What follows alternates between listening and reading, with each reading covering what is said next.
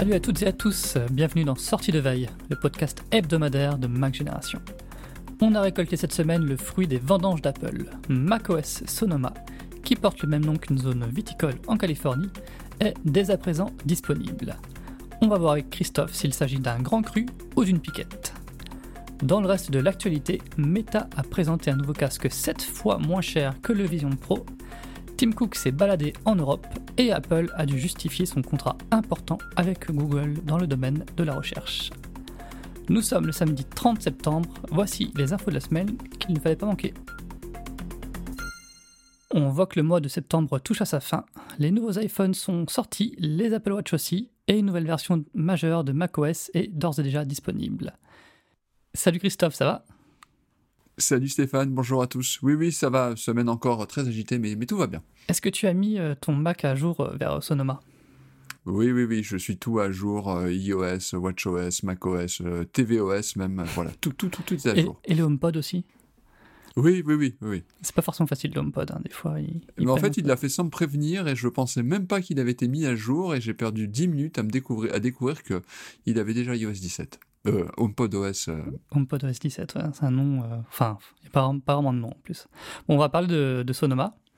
Alors, on peut commencer par signaler que macOS Sonoma n'abandonne pas les Mac Intel, mais la barre de compatibilité remonte cette année encore.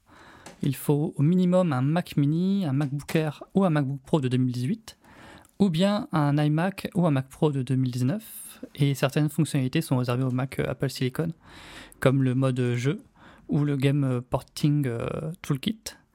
Euh, alors en parlant de fonctionnalités, macOS Sonoma a introduit notamment des widgets sur le bureau, des nouveaux économiseurs d'écran et des améliorations pour les visioconférences.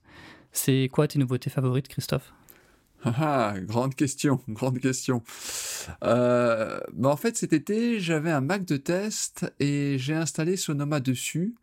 Et donc je l'ai utilisé pendant quelques jours avant de revenir sur mon Mac principal et qui était resté sur Ventura. Et en fait, euh, bah le, constat était un petit peu amer euh, du côté des nouveautés parce que rien ne m'a manqué quand je suis repassé sous Ventura, si ce n'est l'autocomplétion en anglais que, je trouvais vraiment pas mal. Donc, euh, donc voilà. Euh, après, je suis repassé euh, dans la foulée. C'était peu après le keynote, à nouveau sous Sonoma sur, mon Mac principal. Donc là, je commence à avoir pas mal de recul. Alors, bon, tu, parlais géographie, piquette ou grand cru ou genre de choses. moi, je suis pas expert vraiment de la, géographie des, des États-Unis, mais bon, si j'étais Apple, je pense que pour les successeurs de Sonoma, ils devraient plutôt se pencher et prendre des noms de désert ou genre de trucs. Ça, ça correspond pas mal par rapport aux, nouveautés qui sont quand même euh, assez maigres euh, cette année. Alors, le pire, tu vas me dire, ouais, tu critiques, voilà, tout ça. Mais en vérité, je l'aime plutôt bien, ce, Sonoma. Moi, il me paraît... Euh, maintenant que j'ai 3-4 semaines d'utilisation en, cumulé, il m'a l'air mieux né que Ventura, plus stable, il a l'air de mieux gérer sa mémoire, donc voilà, pour moi, c'est plutôt positif. En plus, Ventura, je lui en, voulais beaucoup parce qu'il avait quand même euh, euh, défiguré les, réglages système et, j'ai eu du, mal à m'en remettre. Et c'est toujours pas, c'est pas vraiment amélioré encore dans, dans Sonoma, malheureusement. Non, ça c'était un petit, un petit vœu secret et tout. Je me suis peut-être que, peut-être que, mais non, non, non, non, non, non, non, bah c'est ça. C'est le Mac est plus que jamais un grand iPad. Euh, pour le meilleur et pour le pire. Alors voilà, donc c'est chouette, on, peut mettre des widgets dans tous les sens, on a des, des fonds d'écran animés, c'est très chouette, on a de jolis fonds d'écran. Tout va bien, euh, voilà. Euh, macOS aussi, c'est un système d'exploitation qui vient de plus en plus avec des applications qui viennent directement de l'iPad et qui sont souvent mal fagotées. Enfin voilà, il y a un exemple, c'est Rappel. Rappel pour être une, une application sous macOS vraiment formidable s'ils faisaient l'effort, malheureusement, ils le font pas tout, ils le, font pas euh, tout à fait. Euh, après, bon, bah, si tu veux que, enfin, pour répondre précisément à, ta question, moi, ce que j'ai bien aimé dans Sonoma, c'est tous les changements liés au partage d'écran. Tu as une toute petite application maintenant dédiée où tu vois notamment tes, euh, tes, serveurs préférés, mmh. ça va plus vite aussi. Et euh, dans la fenêtre, maintenant, tu as aussi des petits boutons qui permettent de, gérer plus facilement les, fenêtres sur le Mac distant. ça, fait partie des, des, petites choses qui rendent euh, bah, le quotidien plus agréable. Et j'attends aussi euh, à ce propos-là euh, ce, qui est, prévu dans l'aperçu pour la gestion des, formulaires PDF qui, doit arriver un peu plus tard. Et toi, c'est quoi ta, ou tes fonctionnalités préférées? Alors, j'ai testé les widgets sur le bureau. Euh, j'ai mis un grand calendrier et euh, Things, donc gestionnaire de tâches. Euh, ça c'est pas mal, c'est pas quelque chose encore que, dont j'ai pris l'habitude d'utiliser tous les jours. mais je jette un œil de temps en temps, justement quand je. C'est une autre nouveauté, quand tu cliques sur le bureau, maintenant toutes tes fenêtres disparaissent et tu vois le bureau directement. Euh, donc ce, petit couple de clics sur le bureau et puis tu vois les, widgets qui sont dessous, euh, c'est quelque chose que, j'aime bien. Les, nouveautés de visioconférence, j'ai pas eu trop l'occasion de, les tester en, conditions réelles, on va dire, mais euh, c'est plutôt bien aussi. Donc maintenant, il y a lors des FaceTime ou des autres, des Zoom ou des autres services comme ça, il y a un menu qui rassemble tous les réglages c'est plus pratique qu'avant où c'était un peu caché dans le centre de contrôle euh, dans, la barre des menus. Donc c'est ça en particulier qui me, qui me plaît dans, dans, Sonoma. Je, je, plus sois pour le, coup euh, du, euh, du curseur que tu mets dans un coin qui fait apparaître le bureau. Ça, ça m'avait effectivement manqué lorsque j'étais sur j'étais revenu quelques jours sur Ventura. Hmm. On va parler de toute autre chose. On va parler du MetaQuest 3. Alors on est obligé de s'y intéresser parce qu'Apple va investir le marché l'année prochaine avec le Vision Pro. Euh, mais euh, c'est euh, quoi qu'il en soit un produit important parce que il succède au Quest 2, qui est le casque de réalité virtuelle le plus vendu du marché, quand même. C'est autour de 20 millions d'unités. Alors le Quest 2 était sorti en 2020, ce qui est assez long dans l'univers des technologies. donc c'est une mise à jour assez importante, le Quest 3. Il y a de meilleurs écrans, des maîtres qui sont revus un processeur beaucoup plus puissant aussi. Alors c'est un casque de réalité virtuelle bien sûr, mais Meta le promeut aussi comme un casque de réalité mixte, c'est-à-dire un casque qui affiche des éléments virtuels dans l'environnement réel. Alors euh, en fait bah, c'est le même créneau que le Vision Pro. Donc d'un côté le Quest 3 coûte 500 dollars, de l'autre le Vision Pro va coûter 3499 dollars. Euh, Christophe, est-ce que le Vision Pro a une chance de réussir face, à un casque qui est 7 fois moins cher? Moi, je constate qu'à chaque nouveau produit Apple majeur, il faut un concurrent. Hein. Donc pour l'iPod, c'était Creative. Pour l'iPhone, c'était euh, RIM avec le BlackBerry, HTC Samsung. Et là, donc le grand méchant, c'est Meta. Ceci dit, euh, ouais, je pense qu'il faut revenir sur ce chiffre-là. 20 millions d'unités, c'est quand même pas rien. Surtout quand on compare les premières prédictions d'Apple pour son casque, voilà, au début, on parlait d'un million d'unités, maintenant on parle de centaines de milliers d'unités. On a l'impression que plus on avance, plus Apple euh, la joue euh, petit bras. Alors, certains vont dire qu'on compare aussi des pommes et des oranges, même si c'est également un casque que Apple. Est-ce qu'on peut, on peut dire que c'est de l'informatique spatiale Ouais, les deux. Est-ce qu'on peut vraiment dire qu'ils sont dans la même catégorie tous les deux ou pas alors? Ah, il y a. C'est la, la, route que veut prendre Meta aussi avec, euh, avec ce Quest 3 parce que donc ils ont ajouté des, euh, des, des, capteurs pour euh, améliorer la vision, la vision spatiale, on va dire la réalité mixte. mais eux se tiennent. par exemple, il y a une différence fondamentale entre les deux, c'est que Meta utilise toujours des manettes Tandis que voilà, Apple utilise les, les, les, mains pour, euh, pour interagir avec les, les événements, les, éléments virtuels. Donc, c'est sûr qu'il y a des différences euh, importantes entre les deux au niveau des, technologies. Ouais. Et c'est ce qui euh, explique aussi le coût sept fois plus important du, du Vision Pro. Oui, c'est clair, c'est clair. Mais de toute façon, voilà, c'est là ce qui, ça qui est intéressant avec ces, deux propositions, c'est qu'Apple a voulu viser les pros, clairement, avec son casque au niveau du prix il euh, n'y a pas photo, alors que d'habitude, lorsqu'elle lance un, nouveau produit euh, sur un marché, euh, elle a toujours cherché à s'attirer les faveurs du grand public. L'iPod, bah, bah, par définition, c'est un produit grand public, hein, ça on l'apprend à personne.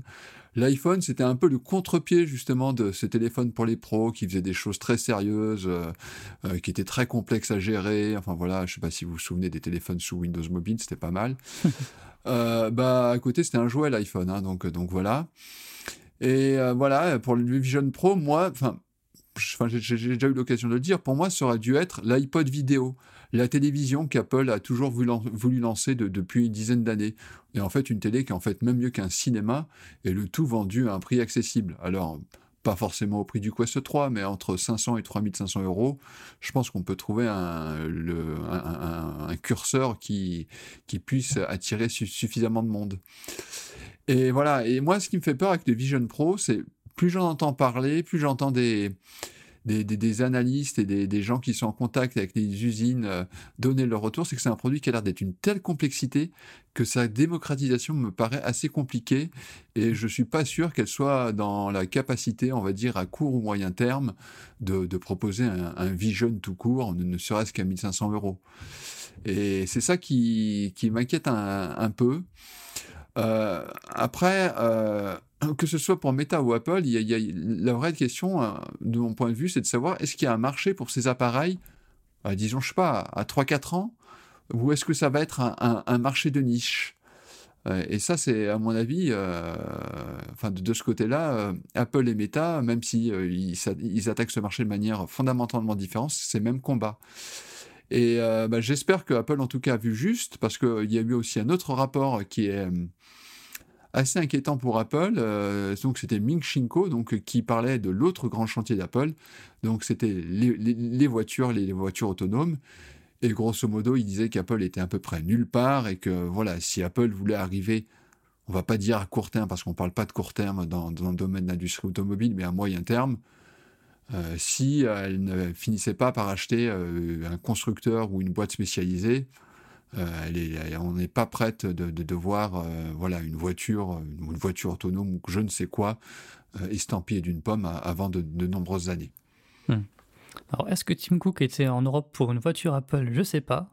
En tout cas, Tim Cook a fait cette semaine la tournée des popotes euh, en Europe. Le patron d'Apple a rencontré entre autres des youtubeurs, des clubs de foot, des fournisseurs, des employés et des développeurs en Espagne, aux Pays-Bas, au Danemark, en Belgique et en Angleterre. Il a fait aussi un passage obligé à la Commission européenne, où Thierry Breton lui a présenté sa collection de vieux câbles. Euh, qu'est-ce qu'il faut retenir de cette visite en Europe, euh, s'il y a quelque chose à retenir? Passage obligé. Alors, ce qui est marrant, euh, c'est que le, Twitter de Tim Cook était très très animé ces derniers jours. Hein. Il y avait des photos euh, de, toutes les deux heures. Enfin, on, a vu qu'il s'est pas ennuyé du tout. Mais donc, ce qui est intéressant, c'est qu'on voit Tim Cook avec absolument tout le monde, sauf Thierry Breton, comme s'il y avait un petit front entre Apple et l'Union européenne. Euh, bah, faut dire que voilà, ça arrive au moment où Apple sort son, son nouvel iPhone avec l'USB-C qui est quand même la, résultante et la volonté de l'Union européenne. Euh, même si euh, ça apporte euh, aux consommateurs de, nouvelles possibilités, notamment en branchant sur les iPhone Pro des, SSD pour enregistrer des, vidéos et ce genre de trucs. Ça, mm. enfin, ça ouvre de, nouveaux usages qui peuvent être assez intéressants. Voilà, et puis bon, il n'est pas venu en France, mais bon, la France aussi a su se rappeler au bon souvenir de Tim Cook avec début septembre cette polémique sur l'iPhone 12 qui, qui émet trop d'ondes. Enfin bref, euh, voilà. Euh, donc il n'est pas venu. Enfin, il, a fait le, a priori le, service minimum avec Thierry Breton. J'imagine que le ne devait pas y avoir une chouette ambiance. Et voilà. Et puis il se dit que la France, bah ouais, cette année c'était bon. Il, il, avait, il avait, il avait mieux à faire. Après, ce qui est, moi, le truc finalement qui m'a intéressé, parce qu'effectivement, euh, discuter avec des youtubeurs ou le voir, euh, regarder un match de foot ou euh, rencontrer une équipe de, cyclisme, c'est bien, hein, enfin, enfin voilà. C'est l'interview qu'il a donnée sur l'écologie. Alors, c'est toujours assez compliqué de, de parler d'Apple et d'écologie, parce qu'on sort toujours, d'une manière un petit peu automatique, l'argument du greenwashing sachant que moi je sais pas très bien ce que c'est du greenwashing, et ceux qui disent souvent, qui utilisent souvent ce terme en permanence, je les entends rarement dire l'inverse, en, prenant l'exemple de quelque chose, en disant ça c'est vraiment très bien d'un point de vue écologique. Donc c'est un peu, un peu difficile euh, d'en parler. Mais ce qui est intéressant, c'est que il rebondissait justement par rapport à ce que ce qu'il avait pu montrer pendant pendant le keynote et ce qu'Apple a dit depuis des années, c'est que c'est un moteur vraiment, c'est un élément moteur dans la stratégie d'Apple, mmh. et il le dit d'ailleurs avec des, des, mots simples. Hein. Euh, les consommateurs attachés à ces, ces problématiques voteront avec leur porte-monnaie. Euh, donc euh, voilà, donc euh, c'est quand même quelque chose sur lequel Apple compte. C'est un peu, on peut faire d'ailleurs le, parallèle avec la vie privée. Et d'ailleurs que ce soit pour l'écologie ou, la vie privée, il espère que sa stratégie influencera les autres acteurs de l'industrie. donc voilà, pour en revenir à l'écologie, c'est vrai qu'on critique parfois les, efforts d'Apple, la façon dont elle communique, notamment le, sketch pendant, le keynote. Mais on a aussi vu des, des chiffres cette semaine, notamment relatifs à Samsung, et le moins, le, que l'on puisse dire, c'est que quand on les compare, Apple et ses partenaires, parce que là il faut parler d'écosystème, hein, tous ses partenaires, euh, tous ceux qui fournissent des composants ou qui euh, assemblent les produits Apple, eh ben, ils sont plutôt en avance sur la concurrence. Et j'espère que justement que ça, poussera les concurrents à, faire mieux dans, euh, dans, les années à venir.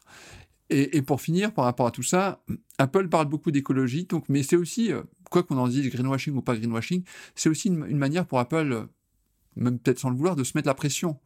Car si elle s'éloigne vraiment de son discours, bah, souvent dans ce genre de cas, bah, la réaction risque d'être violente. Alors, euh, ça sera soit les marchés financiers qui vont voir qu'il y a une certaine dichotomie et que ça va pas, et là, la, sanction peut être radicale, ou ça peut être le grand public qui prend conscience de ça. Attends, ils nous prennent pour des poires. Donc euh, non, non, merci. Euh, je vote effectivement avec mon porte-monnaie et au lieu de prendre euh, un iPhone, je prends un produit que je considère plus respectueux de, l'environnement. Et la pression, c'est aussi les, fournisseurs d'Apple qui l'ont, hein, parce que quand Tim Cook dit que voilà, moi je suis prêt à, cesser un contrat avec un fournisseur qui n'a pas la même philosophie que, nous concernant l'écologie, c'est quand même des mots assez durs et assez stricts de la part de Tim Cook clairement, et j'espère qu'il va vraiment, entre guillemets, euh, euh, faire ce qu'il a dit, c'est-à-dire qu'il il, a clairement dit dans cette interview, on, fait tout et on, aide, on, aidera autant que possible nos fournisseurs pour qu'ils respectent leur, engagement. Donc j'espère que Bon, ils vont mettre la pression, ça c'est clair, mais j'espère aussi qu'ils les aideront euh, en mettant mmh. soit des moyens, soit des, outils pour qu'effectivement ils arrivent à réduire leur consommation. Alors pendant que Tim Cook voyageait en Europe, Eddie Q était entendu dans le procès qui oppose le département de la justice américaine à Google, Google qui est accusé de pratiques anticoncurrentielles. Alors c'est l'accord qui fait de Google le moteur de recherche par défaut des appareils Apple depuis des années qui était au centre des questions. Le montant du contrat n'a pas été révélé, c'est resté confidentiel. Enfin, on croit savoir quand même qu'il s'élève à plusieurs milliards de dollars par an. Euh, mais EDQ a tout de même expliqué qu'Apple n'avait jamais envisagé de remplacer Google. Est-ce que c'est pas un peu étonnant quand même euh, que dans le même temps, Apple prend des mesures pour, améliorer la confidentialité des données et puis euh, ne, se pose pas la question de remplacer Google par quelqu'un d'autre?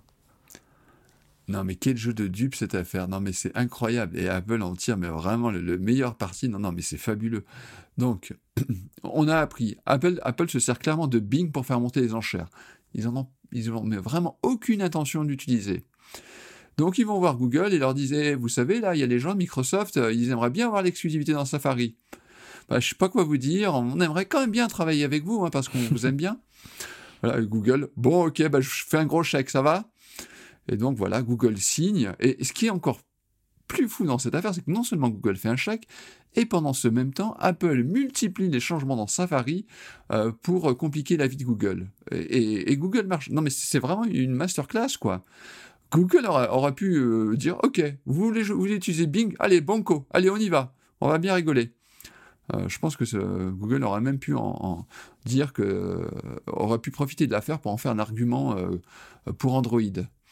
Mais il y a peut-être aussi euh, l'exemple euh, de Maps qui leur a fait peur. Hein, ça, justement, on, hmm. l'a appris récemment que le trafic de Google Maps avait euh, fortement décliné pendant longtemps après le lancement de Plan, alors que Plan, c'était quand même pas une réussite. Sûr. Et ils avaient eu beaucoup de mal à, faire revenir les, les internautes euh, vers leurs produits. Mais c'est vrai d'ailleurs, moi, pendant très longtemps dans mon entourage, quand les gens n'arrivaient pas à, avaient des problèmes avec l'application plan d'iOS, ils parlaient pas de plan, ils parlaient de Google Maps. Hein, ils disaient que c'était Google, que, que, Google avait un outil pourri. Donc ça, c'était assez incroyable. C'est aussi, euh, euh, voilà, Google prenait en plein dans la figure les, les, capacités, on va dire, médiocres de plan. Et à l'occasion de ce même procès, on a appris que Microsoft avait proposé à Apple de lui vendre Bing autour de 2020. Alors apparemment, les discussions ne sont pas allées très loin, mais est-ce que c'est quand même pas une occasion manquée pour Apple de prendre son, son indépendance de Google sur la recherche? Ouais, ça pose beaucoup de questions. Euh, mais enfin, à la fin, si. Euh, enfin, je veux dire, si, Apple met par Google. Oula, j'ai du mal. Si Apple met Google comme moteur de recherche par défaut, euh, il y a des histoires d'argent, mais c'est aussi. Enfin, il faut, le reconnaître. Il est sans doute pas parfait, mais c'est le meilleur moteur de recherche au niveau international, hein, en plus, et, d'assez loin. Il n'y a, pas de véritable concurrence. Après, bon, racheter Bing, ça pose la question. Est-ce qu'Apple serait capable de faire un meilleur travail que Microsoft? Là, franchement, sur ce point, j'en sais rien, j'en doute. Hein. Et euh, bah, tu te souviens, on parlait de, Qualcomm la semaine dernière, d'incapacité d'Apple à, les concurrencer. Mmh. Bah, ils avaient mis la main sur le département d'Intel pour y arriver, et Intel était euh, déjà euh, largement distancé par Qualcomm.